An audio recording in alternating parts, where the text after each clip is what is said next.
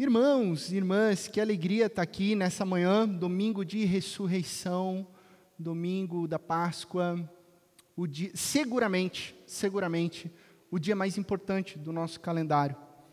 Uh, há aquela, sempre aquela discussão né, de é o Natal ou é a Páscoa? Porque se Jesus não nasce, Jesus não morre, né? Fica aquela discussão meio boba sobre qual seria a data mais importante do nosso calendário. As duas são importantíssimas. Mas seguramente, sem a Páscoa, talvez não teria tanto sentido o Natal. Cristo Jesus se encarnou para viver a vida que nós deveríamos ter vivido e para morrer a nossa morte e para ressuscitar no terceiro dia. Então, com toda certeza, hoje é o dia que o Senhor fez, hoje é o dia que nós celebramos nele. Cristo Jesus vive, Cristo Jesus ressuscitou. Amém? E que bom que você está aqui. Que bom que você priorizou nesse domingo estar celebrando a vida, a ressurreição do nosso Senhor Jesus Cristo. Que bom. Alegra muito meu coração ver a comunidade reunida nesse dia de Páscoa. Nós fizemos, iniciamos a, o nosso culto com a leitura de João capítulo 20. Já te convido para você ir até João capítulo 20. Esse texto já foi lido. Vamos lá, João capítulo 20. Ele foi o primeiro texto lido nessa manhã.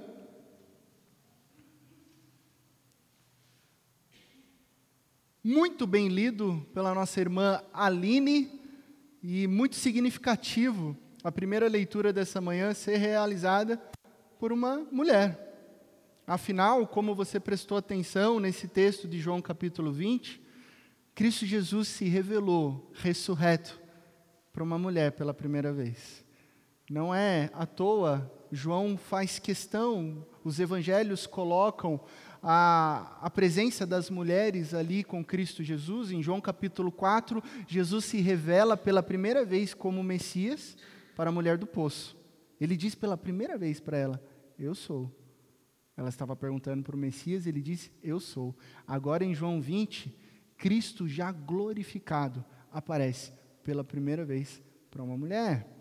E vamos explorar esse texto, até porque é interessante pensar que, além de belo, Cristo Jesus dignificar a vida das mulheres que, numa cultura, eram deixadas de lado, é muito importante uma mulher ser testemunha da ressurreição de Cristo Jesus. Afinal, naquela época, mulheres não eram contadas como testemunhas, digamos assim, confiáveis para um tribunal. Existiam leis ali no contexto judaico que deveria ter, qualquer discussão deveria ser clareada e revelada a partir de testemunhas que fossem homens e não mulheres. Então, se alguém quisesse mentir sobre a ressurreição do Messias, se alguém quisesse criar uma narrativa mentirosa, nunca colocaria como primeira testemunha uma mulher. Já parou para pensar nisso? Então, isso prova mais ainda a grande verdade de que Cristo Jesus ressuscitou e foi visto com o seu corpo glorificado. Vamos lá para João capítulo 20, nós vamos nos ater do versículo 1 ao versículo 10. O texto vai ser projetado aqui. Eu peço que você acompanhe também é, com a sua Bíblia, seja ela a Bíblia física ou seja no seu dispositivo eletrônico, seu celular. Diz assim a palavra de Deus: No primeiro dia da semana, bem cedo, estando ainda escuro, Maria Madalena chegou ao sepulcro e viu que a pedra da entrada tinha sido removida. Então correu ao encontro de Simão Pedro e do outro discípulo, aquele a quem Jesus amava, e disse: Tiraram o Senhor do sepulcro e não sabemos onde o colocaram. Pedro e o outro discípulo saíram e foram para o sepulcro. Os dois corriam, mas o outro discípulo foi mais rápido que Pedro, talvez pela idade, mas foi mais rápido. Chegou primeiro ao sepulcro ele se curvou e olhou para dentro, viu as faixas de linho ali, mas não entrou. A seguir, Simão Pedro, que vinha atrás dele, chegou, entrou no sepulcro e viu as faixas de linho, bem como o lenço que estivera sobre a cabeça de Jesus. Ele estava dobrado à parte, separado das faixas de linho. Depois, o outro discípulo, que chegara primeiro ao sepulcro, também entrou. Ele viu e creu eles ainda não haviam compreendido que, conforme a Escritura, era necessário que Jesus ressuscitasse dos mortos. Versículo 10: Os discípulos então voltaram para casa. Até aí, vamos orar mais uma vez? Pai de amor, muito obrigado por essa manhã, Pai. Obrigado por essa manhã de alegria, de celebração, porque o sentido das nossas vidas está enraizado na vida plena e abundante que Cristo Jesus oferece. A vida que Cristo é, a vida que Cristo revelou para todos nós e revela diariamente aos nossos corações. Ó Deus, que dádiva, que presente é estarmos reunidos em Teu nome e diante da Tua palavra para ouvirmos a Tua doce voz. Que o Senhor esteja falando profundamente aos nossos corações em nome de Cristo Jesus que nós oramos. Amém e amém.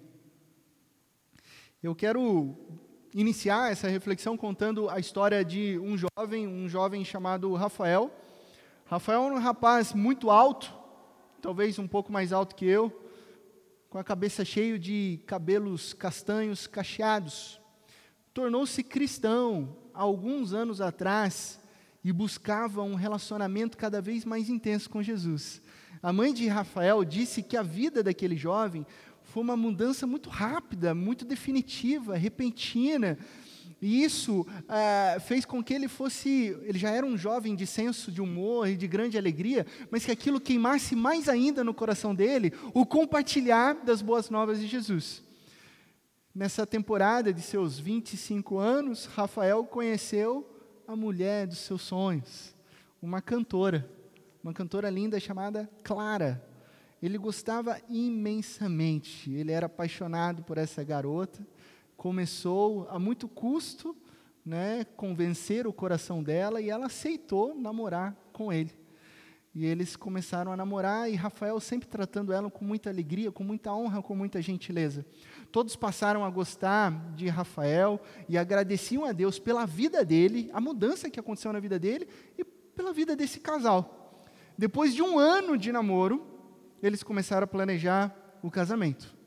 Então, quando a data se aproximava, Rafael percebeu uma pequena erupção na pele. Passou ao médico, receitou uma pomada, mas não resolveu. Então, ele decidiu investigar essa situação. Foi quando ele recebeu a chocante notícia de que, embora ele fosse um jovem muito saudável, de 25 anos, ele estava com leucemia devido ao tratamento intenso, o casamento teve que ser adiado. Seu estado de saúde piorou muito. E depois de duas vezes adiando o casamento, eles resolveram cancelar. Rafael e seus amigos se dedicavam em oração. A igreja se mobilizou a orar pela vida do Rafael com muito fervor e fé. Rafael lutava contra essa batalha, continuava proclamando as boas novas de Jesus ali no hospital e com seus amigos, mas ele estava perdendo essa batalha. Ao perceberem isso, Rafael e Clara decidiram algo muito importante: se casar no hospital. Então eles mobilizaram toda a equipe médica, todos os enfermeiros e conseguiram, com a ajuda dos irmãos da igreja, realizar uma cerimônia simples dentro do hospital. Após vários meses nessa batalha, o corpo de Rafael perdeu a capacidade de lutar e Rafael morreu no seu enterro, sua esposa, Clara, cantou em homenagem ao seu marido, com quem ela infelizmente nunca teve a oportunidade de sair com ele do hospital. Mas o que marcou aquele enterro foram as lágrimas e até mesmo o sorriso da sua esposa enquanto cantava, enquanto falava do Rafael, o quanto ele a amou naquele período de namoro e noivado e o quanto ele amava proclamar as boas novas de Jesus. Depois do enterro, o motivo de lágrimas tão reduzidas tornou-se evidente. Lágrimas de tristeza reduzidas, lágrimas de alegria aumentadas. Quase todas as pessoas ali, naquele ofício fúnebre, tinham sido trazidas a Jesus. Ou pelo menos tinham trazidas de volta para Jesus, para mais perto de Jesus, por meio do testemunho, da história, das palavras e da vida daquele jovem Rafael. Rafael usou seus poucos meses de vida para compartilhar as boas novas de Cristo Jesus de maneira mais eficiente do que muitas pessoas saudáveis ao longo das décadas da vida. Uma a uma as pessoas confirmavam que, embora sentiam a falta do Rafael, óbvio, eles sabiam que Jesus Cristo, quando era jovem, também tinha sofrido uma morte brutal, assim como Rafael. e que Rafael estava com Jesus, porque Jesus tinha ressuscitado dentre os mortos para dar vida a todo aquele que nele crê.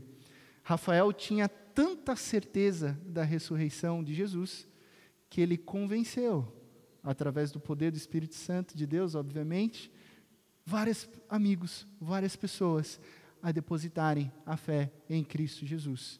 E tudo isso deu muito conforto a então sua esposa Clara, seus familiares e amigos naquele dia. Essa história é uma história trágica, essa é uma história que nos conecta, essa é uma história verdadeira, essa é uma história real. E essa é uma história que também nos traz esperança e renova os nossos corações na certeza que nós temos em Cristo Jesus, ressurreição e vida. Infelizmente, nem todos creem na ressurreição de Jesus, como Rafael cria, como nós cremos. Quase sempre nessa temporada de Semana Santa, eu não acompanhei muito a, os programas de TV, mas eu sei que é uma espécie de tradição surgir aqueles documentários tentando desmitificar a ressurreição de Jesus. Não sei se vocês já viram, né? A história, o mito. Bom, ele não ressuscitou e de repente sai uma reportagem numa revista de que ele só estava desmaiado e sai outra reportagem em outra, um outro jornal dizendo que Jesus não era o filho de Deus, mas sim uma pessoa muito além do seu tempo. E as pessoas tentam diminuir a divindade de Jesus e esses documentários, esses programas de YouTube tentam investigar que a ressurreição, a morte de Jesus foi uma grande fake news, foi um grande teatro montado há dois mil anos atrás. Enquanto muitos outros afirmam que não fazem ideia de quem é Jesus ou do que acontece após a morte. Porém, nós podemos viver confiantes na vida eterna e na ressurreição, pois Cristo Jesus revela para mim e para você que de fato isso acontece. Hoje nós vamos falar um pouco sobre os sinais da ressurreição. Nós vamos falar sobre a doutrina da ressurreição. Hoje nós vivemos um mundo secular onde muitas pessoas desconhecem Cristo Jesus, onde não que o ateísmo seja a grande maioria, mas o agnosticismo sim. O agnosticismo naquele sentido de tipo, eu, eu não me interessa se existe um Deus ou se não existe Deus, eu cuido da minha espiritualidade, ah, eu acho que esse Jesus não existiu, ah, eu não tenho certeza se ele ressuscitou. Então hoje nós vamos falar sobre essa importante doutrina da ressurreição que vem por meio da encarnação de Cristo Jesus, que é o Cordeiro de Deus, que é o Filho de Deus. Nós não negamos isso, nós afirmamos: Cristo Jesus vive, Cristo Jesus ressuscitou. O texto nos revela que no primeiro dia da semana, domingo, bem cedo, Maria Madalena foi ao sepulcro. Ela tinha sido uma observadora da cruz. Ela estava ali na cruz, junto com outras Marias, e agora ela foi a primeira pessoa a chegar no túmulo. Esse túmulo foi fechado com uma grande rocha de pedra e selado com a autoridade do governador romano Pôncio Pilatos. Ela fica espantada ao ver o sepulcro aberto. Primeiro, porque tratava-se de uma pedra muito grande, difícil de ser rolada, e aparentemente vazio. Então o que ela faz? Ela corre até Pedro e corre até o discípulo amado e relata que uma coisa terrível tinha acontecido. Ela está presumindo que ladrões levaram o corpo de Jesus. Ladrões tinham profanado o túmulo. Então Pedro e João correm para o túmulo. É muito interessante isso, porque João chega primeiro, ele olha, mas não entra. Pedro chega depois, ele entra e olha, e depois de um período de tempo, João entra, olha e crê. Guarde essas informações, daqui a pouco a gente vai conversar mais sobre isso. Jesus Cristo ressuscitou. E Jesus nos revela isso não somente naquela época, mas hoje, para mim e para você, deixando três sinais maravilhosos e importantes. O primeiro que eu quero compartilhar com você nessa manhã é: o primeiro sinal da ressurreição foi a pedra foi removida a pedra foi removida. A preocupação de Maria Madalena no caminho ao sepulcro era: puxa, como é que eu entrarei na tumba? Como que eu terei permissão dos soldados? Será que eles terão compaixão de mim? Talvez ela fosse levar flores, talvez ela fosse ali levar alguma especiaria para o corpo de Jesus, mas essa era a preocupação dela e por isso ela estava lá. Só que quando ela chega, ela percebe que a pedra tinha sido removida. E ela conclui que alguém arrombou esse túmulo. Alguém profanou, alguém estragou, e, e mais, alguém roubou o corpo do Senhor. A fé de Maria estava então ali naquele momento eclipsada, ela estava ofuscada. Pois enquanto o texto de Marcos nos diz que ela foi ao sepulcro ao nascer do sol, em Lucas diz que foi de manhã bem cedo, João nos diz que ainda estava escuro. Essa é a visão de João, ainda estava escuro. Ah, pastor, mas então os evangelhos estão em contradição. Não, não estão em contradição. João deixou claro no início do capítulo 1 que as trevas não seguram Jesus e que Jesus é a luz que veio e as trevas não derrotaram. Então o que João está dizendo é que enquanto Maria estava ali com a fé eclipsada, era noite, era trevas.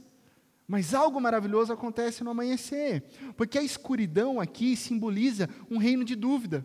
A escuridão simboliza que muitas vezes a nossa fé, ela titubeia, a nossa fé fica ofuscada. Nós, muitas vezes, ficamos num lugar meio escuro, mas ainda assim, Maria Madalena corre para dar notícia para Pedro e João.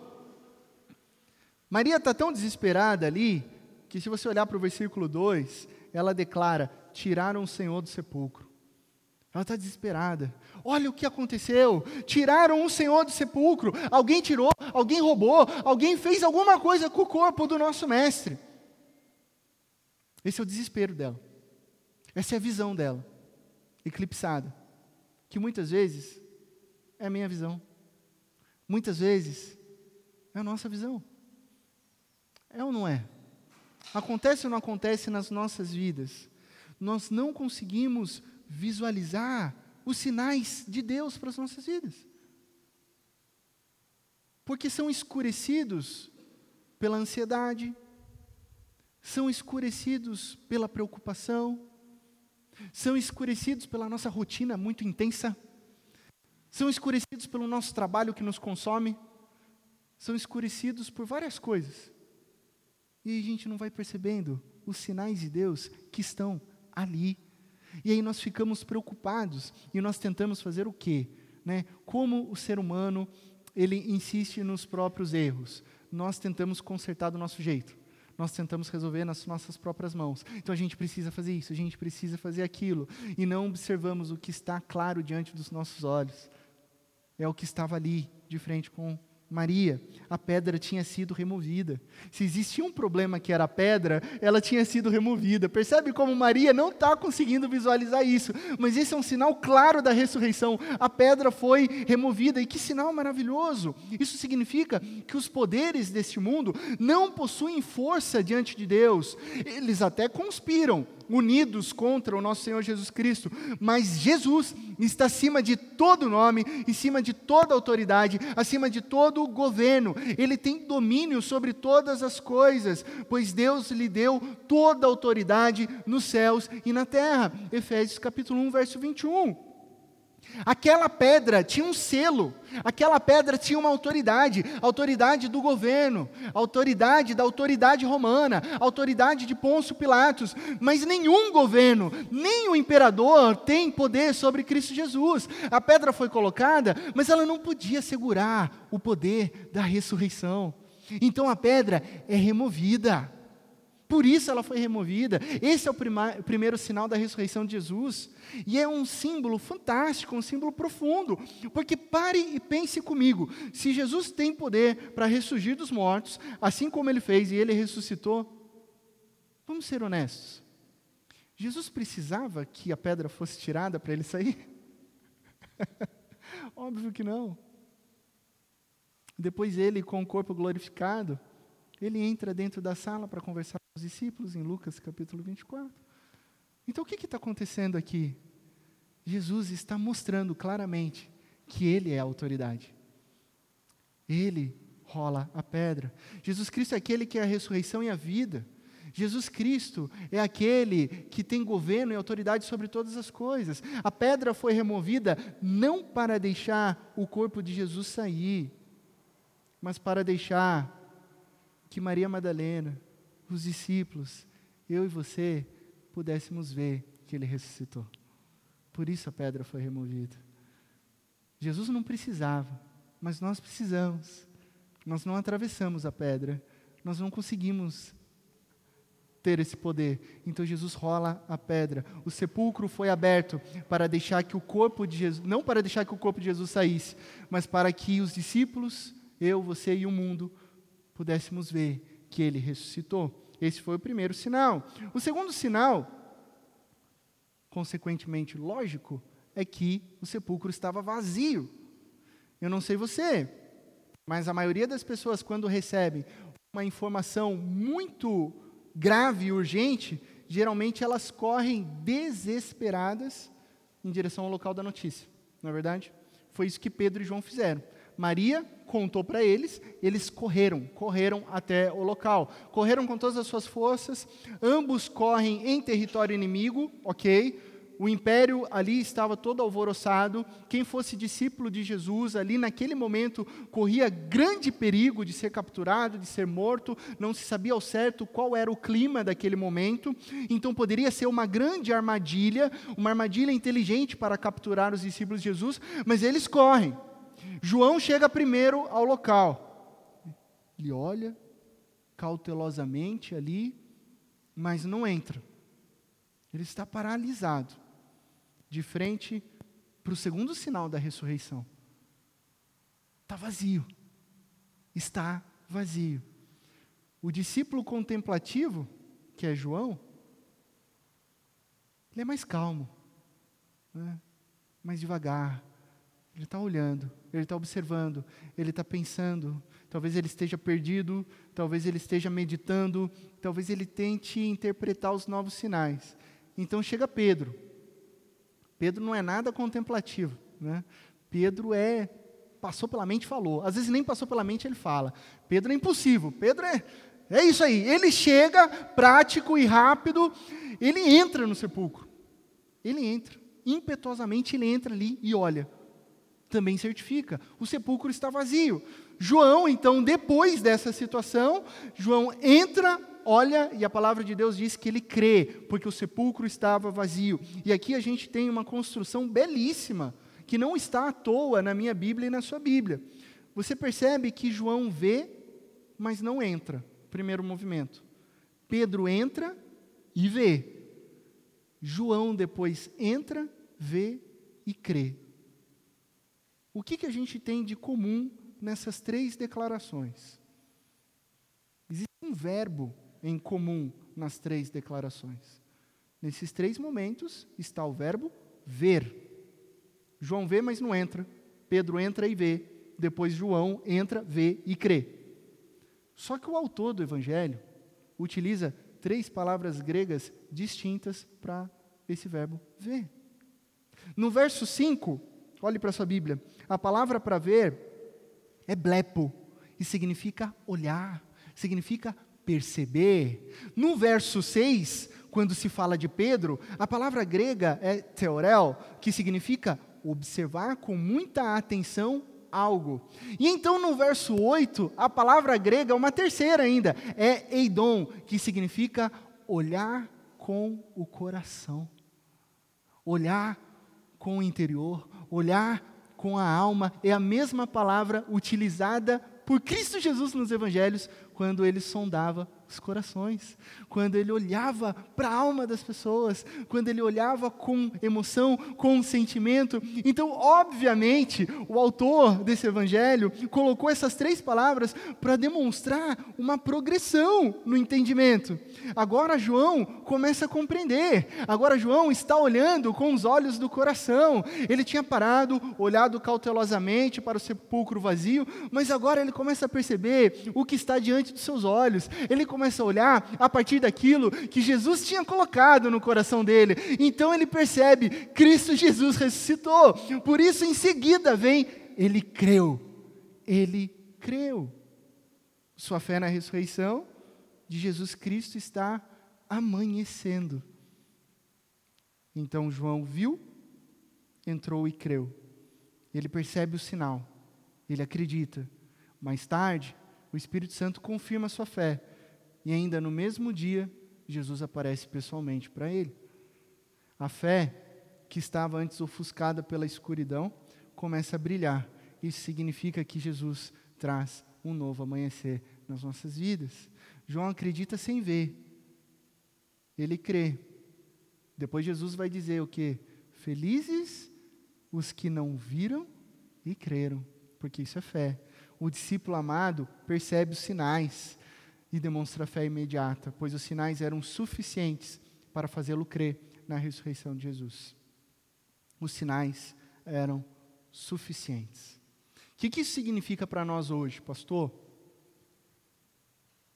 Sobre os sinais. Afinal, nós não estávamos lá, dois mil anos atrás. Muitas vezes a gente tem até aquela. Não sei se já, já aconteceu com você. Posso falar o que aconteceu comigo. Sabe aquele pensamentinho arrogante passou já na minha cabeça de, ah, mas se eu fosse um discípulo de Jesus seria tão fácil acreditar, né? Eu acho que eu, que eu sou melhor, né? Ah, mas se eu tivesse lá na multiplicação, puxa, eu não teria feito isso. Ah, mas eu no lugar do Pedro não, não teria negado Jesus. Ah, mas eu, mas eu, mas eu. Não. Muitas vezes os sinais estão claros diante da minha vida e da sua vida. O registro nas Escrituras nos revela que Cristo Jesus ressuscitou. E a grande pergunta para nós hoje é: isso é suficiente para nós? Isso é suficiente para você? Cristo Jesus ressuscitou, ele vive, ele não morre mais, a morte não pôde segurar, ele vive eternamente, isso é suficiente para nós, no meio do medo, no meio do drama, no meio da perseguição, no meio do trauma da morte, você consegue olhar e crer com atenção, olhando com o coração para Jesus? Porque falar sobre ressurreição é falar sobre um problema que todos nós temos, que é a morte. E por que a morte é dolorosa para mim, a morte é dolorosa para você? Porque é tão difícil quando nós perdemos pessoas amáveis. Porque a morte, a morte, ela é um resultado do pecado. A morte é uma separação, não somente física, mas espiritual. A morte é contra Deus. Por isso que Jesus chora no túmulo de Lázaro. Porque Jesus chora irado contra a morte, irado contra a desconexão, irado contra o pecado. E muitas vezes nós estamos imersos a um reino de morte, a um reino de dor. E é nessa hora que nós precisamos crer que Cristo Jesus é a ressurreição e a vida. É no meio da dor, é no meio da morte, é no meio do trauma que nós precisamos mais do que nunca olhar da maneira que João olhou, olhar com o coração, olhar para Cristo Jesus, tendo a mais absoluta certeza de que a morte não é o ponto final, mas sim a ressurreição e a vida. Esse é o ponto. Quando olhamos com o coração, vemos que o sepulcro não pode segurar Jesus. Ele ressuscitou, esse foi o segundo sinal. O terceiro e último sinal que eu quero compartilhar com você são as faixas de linho e o lenço que está dobrado à parte. É interessante observar em nosso texto a repetida menção sobre as faixas de linho. Gente, essa é uma dica de leitura bíblica quando você estiver lendo a palavra em casa, e aí você fala assim: nossa, no versículo 5 aparece faixas de linho, no versículo 6 aparece faixas de linho, no versículo 7 aparece de novo faixas de linho. Aí você pensa assim: nossa, mas o autor não tinha um dicionário de sinônimos? Nossa, mas ele não tinha outra palavra? O que está acontecendo aqui? Isso é um recurso proposital intencional. Então, toda vez que você percebe uma palavrinha se repetindo num trecho pequeno, sublinha, tem algo importante ali. E aqui tem algo muito importante. É um sinal maravilhoso. Lá está Pedro pensando. E João também. Por que, que um ladrão de túmulos que roubou o corpo iria se preocupar com as faixas de linho? Deixar elas todas enroladinhas assim, como se o corpo tivesse desaparecido. Que coisa doida é essa? Eles ficam olhando aquilo. Como é que eu, por quê? Que coisa estranha. João está ali contemplando, sem entender. Será que isso é trata de um furto ou não. Não haviam evidências de um crime. Ladrões não desembrulham cuidadosamente um cadáver. Jesus tinha ressuscitado e o terceiro sinal estava ali, diante dos olhos deles, né? As faixas de linho e o lenço que estava sobre a cabeça de Jesus. A única maneira plausível para que aquelas faixas de linho continuassem naquela situação seria se o corpo tivesse passado por aquelas faixas. Então, a única maneira era se Jesus realmente tivesse ressuscitado. É interessante que, recentemente, alguns arqueólogos conseguiram, olha que brilhante isso, conseguiram encontrar um túmulo próximo ao lugar onde a região do túmulo de Jesus estava, e ali eles encontraram um corpo que não teve o seu segundo enterro, porque fazia parte da cultura judaica ter um segundo enterro que era a retirada dos ossos. Então ali eles conseguiram fotografar, ali eles conseguiram registrar o, as faixas de linho, como se estivessem ali no corpo, e os restos de alguns ossos ali. Isso foi algo recente, né, mostrando que no caso de Jesus, as faixas permaneceram, mas não havia corpo.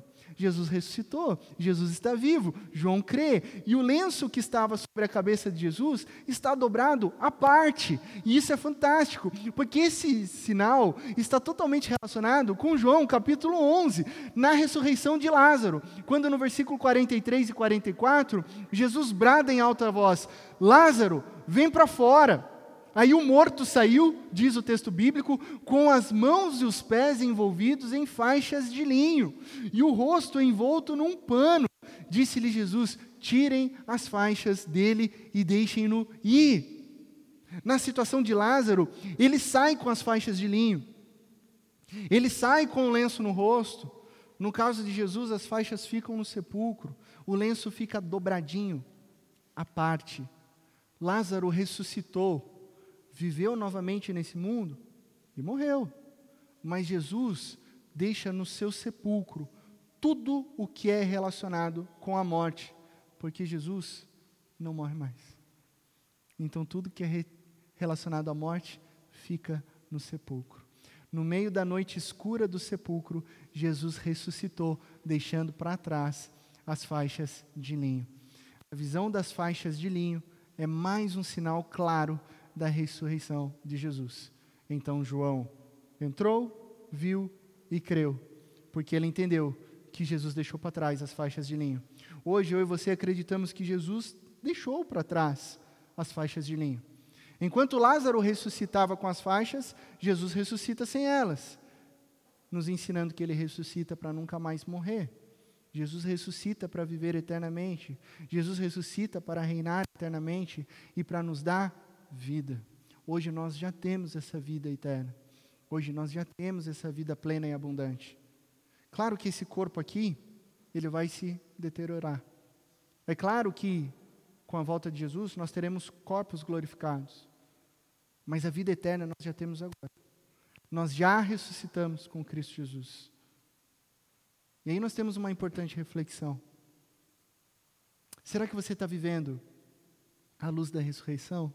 De uma nova vida? Ou você está trazendo com você algumas faixas de linho da velha vida? A gente precisa deixar para trás aquilo que ficou no passado e viver a vida nova que Cristo Jesus oferece. Ele mostra para os seus discípulos, para mim e para você, que ele deixou a sua sepultura para trás, para nunca mais fazer uso dela. Jesus declara agora de maneira factual que Ele é a ressurreição e a vida. Na cruz, Ele resolve o nosso problema do pecado. Na cruz, nessa cruz, Jesus derrama o sangue para que a gente pudesse ter perdão, relacionamento com Deus, paz com Deus. Na ressurreição, Jesus resolve o problema da morte, trazendo para nós a certeza de que nós ressuscitaremos com Ele.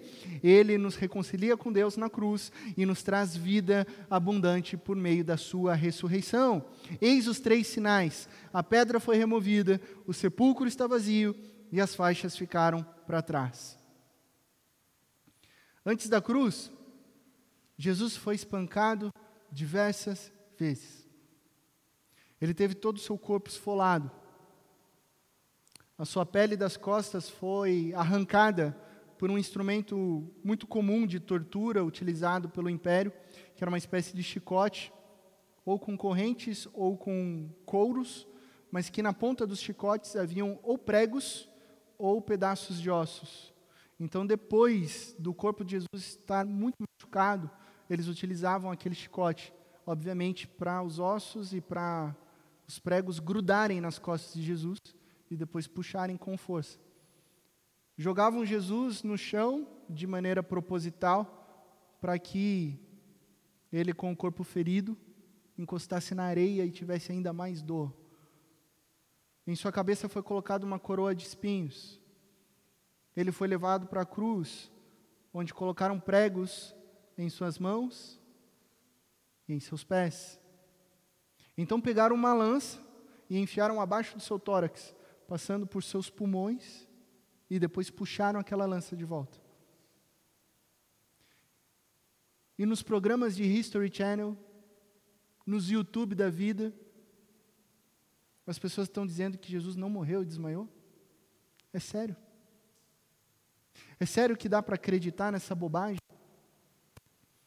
É sério que tem pessoas que acreditam nisso? Ah, ele desmaiou, ele forjou o seu a sua morte. Na verdade, ele estava desmaiado e depois ele teve, teve tempo para se recuperar. Eu gosto dessa teoria porque ela é facilmente derrubada por Lucas capítulo 24, quando Jesus está no caminho para Emaús. Né? Se você acordar de manhã e chutar a quina da, da ponta da mesa ou da sua cama com o mindinho do pé, você vai ver estrela. E o dia inteiro você vai andar assim. Agora imagine Jesus, depois de passar por tudo isso, como é que ele caminha 11 quilômetros em Emaús? Jesus ressuscitou. Jesus vive. Pedro e João nem imaginam, mas Jesus, que sofreu um terrível espancamento e foi crucificado, aparece pela primeira vez ressuscitado para Maria Madalena no versículo 14. A primeira pessoa foi uma mulher convertendo as suas lágrimas em alegria. E então aparece para os discípulos no versículo 19, convertendo aquele medo que impregnava em coragem para proclamar o Evangelho. E depois aparece para Tomé, convertendo a dúvida em certeza no versículo 26. Jesus está fazendo o quê? Aparecendo ressurreto para essas pessoas que estavam antes com lágrimas, antes com medo, antes em dúvidas. Jesus está restaurando o amor, a fé e a esperança. Cristo Jesus ressuscitou para restaurar o amor, a fé e a esperança na minha vida e na sua vida. Talvez você esteja imerso em lágrimas. Talvez você esteja em medo. Talvez a sua confiança esteja um tanto abalada ou muito abalada. Jesus ressuscitou para restaurar tudo isso na minha e na sua vida: o amor, a fé e a esperança. E é isso que Ele está fazendo agora, transformando lágrimas em alegria, o medo em coragem, a dúvida em certeza. Por meio da ressurreição de Jesus, todas as trevas são derrotadas. Ele amanhece em nossas vidas. Jesus morreu? Morreu, mas ele ressuscitou e vive eternamente. Quando entramos na escuridão da sepultura, somos surpreendidos pela ressurreição e pela vida. A Páscoa é o dia mais importante do nosso calendário. É o primeiro dia da semana. E eu gosto dessa expressão, no primeiro dia da semana. Que lembra que a gente leu na liturgia Isaías 65, falando sobre novos céus e nova terra? Se você prestar atenção, o Evangelho de João começa dizendo no princípio, no início, uma clara referência à criação de todas as coisas. Só Deus pode criar novos céus e nova terra. Só Deus pode criar o novo. Deus criou todas as coisas e viu que era muito bom. Mas nós estragamos tudo, entrou o pecado e tudo ficou um caos. Jesus, então Deus enviou Jesus, seu filho unigênito, para resolver todo esse problema. No sábado, Deus descansou. Jesus foi crucificado, morto. No sábado, houve silêncio. O sábado do silêncio. O ontem. E agora nós esperamos o grande sábado da volta de Jesus, o descanso eterno. Por quê? Porque depois do sábado veio o domingo, o dia da ressurreição. Depois do sétimo dia, veio o oitavo dia. No Evangelho de João, isso é um sinal muito claro de que esse primeiro dia da semana é o primeiro dia de uma nova vida, onde as trevas foram totalmente derrotadas e a verdadeira luz brilha eternamente. Hoje é o primeiro dia das nossas vidas. Hoje é o dia em que Cristo Jesus ressuscita a nossa vida. Hoje é o dia em que Cristo Jesus diariamente ressuscita a nossa esperança, o nosso amor e a nossa fé. E que eu e você possamos entrar, possamos ver e possamos crer que em Cristo Jesus a morte já foi derrotada para sempre e a vida plena, a vida eterna, a vida abundante tem um início eterno em Cristo Jesus. Você crê? Amém?